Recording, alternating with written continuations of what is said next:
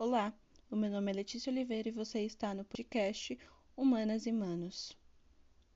Humanos e Manas, um projeto das Faculdades Metropolitanas Unidas de estágio do curso de Sociologia. E voltamos mais uma vez para fazer mais uma leitura da Carta aos Brasileiros e da Constituição. Agora a gente, como de costume dos últimos episódios, vamos ler mais um, vamos ler mais um trecho da Carta aos Brasileiros. Lembrando que esse foi uma redemocratização do país, a convocação de uma nova constituinte que resultou na Constituição de 1988, a Constituição, a Constituição vigente nos dias de hoje. 4. O poder da Constituinte. Costuma-se dizer que a Constituição é obra do poder. Sim, a Constituição é obra do poder constituinte. Mas o que se há de acrescentar imediata, imediatamente é que o poder constituinte pertence ao povo e ao povo somente. Ao povo é que se compete tomar a decisão política fundamental, que irá determinar os lineamentos da paisagem jurídica em que se deseja viver.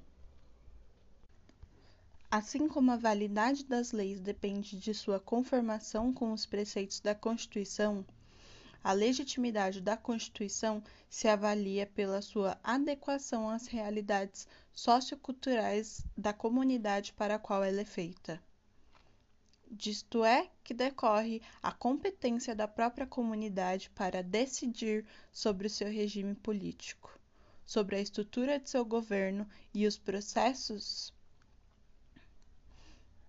e campos de competência dos órgãos principais de que o governo se compõe, sobre os processos de designação de seus governantes e legisladores. Disto também aqui decorre a competência do povo para fazer a Declaração dos Direitos Humanos Fundamentais, assim como para instituir os meios que os assegurem. Em consequência, sustentamos que somente o povo, por meio de seus representantes reunidos em Assembleia Nacional Constituinte ou por meio de uma revolução vitoriosa, tem competência para elaborar a Constituição. Que somente o povo tem competência para substituir a Constituição vigente por outra, nos casos em que isto se faz necessário. Sustentamos, igualmente, que só o povo, por parlamento nacional, tem competência para emendar a Constituição. E sustentamos, ainda, que as emendas na Constituição não se podem fazer como se fazem as alterações nas legislações ordinárias. Na Constituição, as emendas somente se efetuam quando apresentadas, processadas e aprovadas em conformidade com, pre com preceitos especiais que a própria Constituição há de enunciar. Preceitos estes que têm por fim conferir a lei magna do povo uma estabilidade maior do que a de outras leis.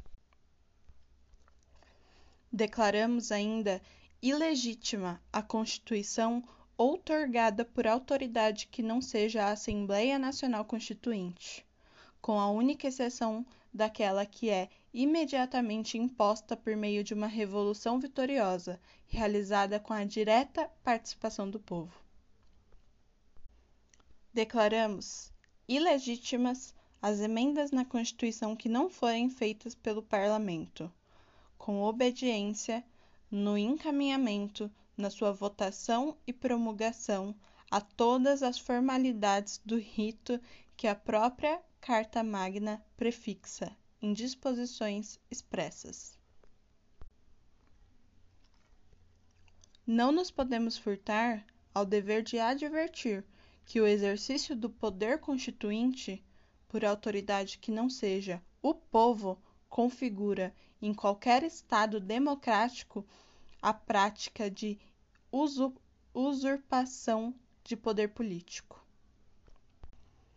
Negamos peremptoriamente a possibilidade de coexistência no mesmo país de duas ordens constitucionais legítimas, embora diferentes uma da outra. Se uma ordem é legítima por ser obra da Assembleia Constituinte do povo, nenhuma outra ordem provinda de outra autoridade pode ser legítima.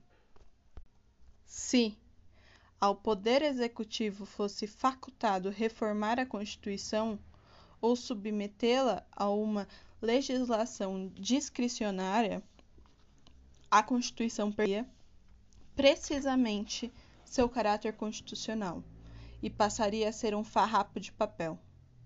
A um farrapo de papel se reduziria o documento solene em que a nação delimita a competência dos órgãos do governo para resguardar zelosamente de intromissões cerceadoras dos poderes públicos o campo de atuação da liberdade humana. Nesse sentido, essa parte do documento ela vai ressaltar com muita força a importância da Assembleia Constituinte do povo e a importância de que a Constituição seja respeitada conforme e para o povo e não de outra forma. Então, aqui é muito importante a gente compreender o que ele quer dizer com isso, porque é desse sentido que vai nascer também a, a Constituição que nós temos vigente hoje. Uma Constituição que é para o povo e que os seus direitos são em conforme com as necessidades do povo, em conforme com a Assembleia Nacional Constituinte do povo para o povo. Então aqui a gente nessa nesse sentido dos direitos fundamentais do capítulo 2 dos direitos sociais, a gente pensa os direitos sociais como uma forma de compensação de desigualdades.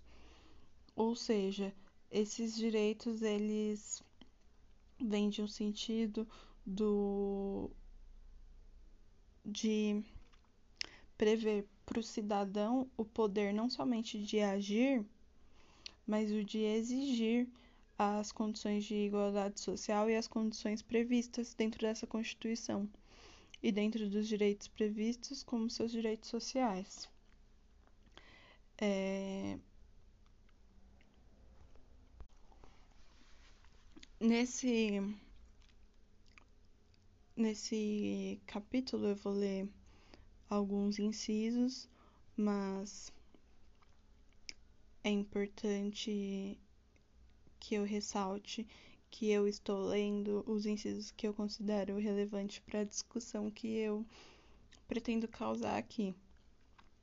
Mas que mais que isso, eu considero importante que todos leiam integralmente a Constituição, porque aqui eu estou fazendo observações a partir do que eu considero importante. Então, todos deveriam, e eu indico, que leiam a Constituição, que compreendam quais são seus direitos, quais são os direitos que você deve e você pode reivindicar de acordo com a Constituição Quais são os seus direitos previstos na Constituição que você sabe que não estão sendo cumpridos e que você pode exigir que eles sejam? Nesse capítulo segundo dos direitos sociais, é, ele está mais focado na questão do direito social ao trabalhador e ao consumidor. Mas quem é consumidor aqui? O consumidor é o povo, não somente numa visão de consumo do mercado, mas numa visão de consumo de serviços públicos. Então, no geral, é o consumidor quanto povo mesmo. E, e aí isso vai aparecendo e eu vou conversando com vocês sobre isso. Aqui no início dos direitos sociais, antes de começarem os incisos, tem dois artigos que se destacam, sendo estes o artigo 6, que diz o seguinte: são direitos sociais a educação, a saúde, a alimentação, o trabalho, a moradia, o transporte, o lazer, a segurança, a previdência social, a proteção à maternidade e à infância, a assistência aos desamparados na forma desta Constituição. Artigo 7. São direito dos trabalhadores urbanos e rurais, além de outros que visem a melhoria de sua condição social. Então, no decorrer desse artigo 7, começam a se destacar os incisos que eu vou dar uma lida para vocês. Então, são os incisos que garantem os direitos sociais dos trabalhadores urbanos e rurais, vale, vale ressaltar. É, 1. Um, relação de emprego protegida contra despedida arbitrária ou sem justa causa, nos termos de lei complementar que preverá indenização compensatória, dentre outros direitos. Segundo, seguro-desemprego em caso de desemprego involuntário. Terceiro, fundo de garantia do tempo de serviço. Ou seja, são coisas que a gente já conhece. Então, quando um trabalhador ele é despedido de uma forma que é parcial ou que não tem uma justa causa, ele tem direito a indenização, né? O seguro-desemprego a gente já conhece, o fundo de garantia também, né, que é o FGTS. 4. Salário mínimo, fixado em lei, nacionalmente unificado, capaz de atender às suas necessidades vitais básicas e às de sua família, como moradia, alimentação, educação, saúde, lazer, vestuário, higiene, transporte e previdência social com reajustes periódicos que lhe preservem o poder aquisitivo, sendo vedada sua vinculação para qualquer fim. Eu acho importante a gente fazer uma observação quanto ao salário mínimo, que, de acordo com a Constituição, o salário mínimo tem que garantir e tem que atender às necessidades do trabalhador e da sua família. Então, o salário mínimo tem que garantir que você tenha, tenha um lugar para morar, tenha como comer, tenha acesso à saúde, tenha acesso a lazer, tenha roupa, higiene, transporte e condições de se aposentar. Então, fazendo uma crítica ao que hoje a gente se compreende quanto salário mínimo, e de acordo com o valor estabelecido por lei em todo o território nacional, é, acho que não precisa refletir muito para compreender que esse valor ele é praticamente impossível de abranger todos esses direitos que a Constituição quer garantir para o trabalhador. Então, com esse salário mínimo, o trabalhador não tem como fazer tudo isso ele praticamente não tem como viver. Ainda mais com, com esse salário não acompanhando a, a inflação e os juros do mercado. Então a gente está vivendo um momento é, muito difícil econômico em que praticamente você vai um dia no mercado, você as coisas estão em um valor, você vai no outro, ela já está em outro valor mais alto. Então, eu acho que esse direito, principalmente, ele não está sendo cumprido para todos os brasileiros que vivem de salário mínimo. 5. Piso salarial proporcional à extensão e à complexidade do trabalho. 6. Irredutibilidade do salário, salvo o disposto em convenção ou acordo coletivo. 7. Garantia de salário nunca inferior ao mínimo para que percebam para os que percebem remuneração variável. Ou seja, é, os trabalhadores eles têm direito ao salário, mas esse salário ele não deve ser inferior ao salário mínimo. Então, isso também é uma coisa para a gente se pensar, porque existem muitas funções hoje que não pagam o salário mínimo. E também existe o piso salarial, que ele deve ser de acordo com, com, a, com o trabalho que se exerce. O trabalhador também tem direito a remuneração do trabalho noturno, ou seja, um, a remuneração do trabalho noturno é superior à, à remuneração do trabalho diurno ou vespertino, né?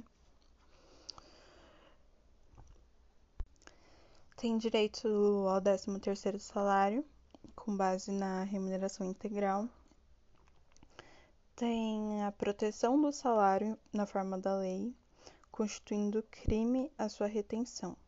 Ou seja, quando o patrão retém o salário do funcionário, isso, de acordo com a Constituição, é crime. O funcionário também tem direito à participação nos lucros, resultados, desvinculado da remuneração. E também participação na gestão da empresa, que também é algo que não se ocorre muito. O trabalhador tem direito à duração de um trabalho que não seja superior a 8 horas diárias ou 44 horas semanais e sendo Ocorrendo isso, ele tem direito ao pagamento de hora extra, né? De acordo com a Constituição. Tem direito ao repouso semanal remunerado. Direito a férias anuais remuneradas e que podem ser pelo menos um terço a mais do que o salário normal. Aqui a gente está falando do, agora eu vou falar do inciso 18, que prevê a licença a gestante, ou seja, né, a licença maternidade, sem prejuízo nenhum ao trabalho. É, a gestante não pode nem deve ser demitida isso é contra a lei e também não pode ter redução salarial. A licença gestante tem a duração de 120 dias. A licença paternidade também é prevista pela Constituição. E a proteção do mercado de trabalho da mulher. É, tendo incentivos específicos, ou seja, uma forma de existir igualdade entre homens e mulheres no mercado de trabalho. E as empresas devem garantir incentivos para isso. A Constituição também prevê que tenha adicional de remuneração para atividades que são consideradas penosas, insalubres ou perigosas. Todo trabalhador também tem direito à aposentadoria, à assistência aos filhos e dependentes desde o nascimento e até cinco anos, e reconhecimento de convenções e acordos coletivos de trabalho. Isso também cabe às, às coisas relacionadas ao sindicato. O trabalhador também tem direito, de acordo com o inciso 28, a seguro de a seguros que ocorrem dentro do trabalho, ou seja, seguro contra acidente de trabalho. Tendo, além desse seguro, a indenização, caso seja considerado doloso ou culposo.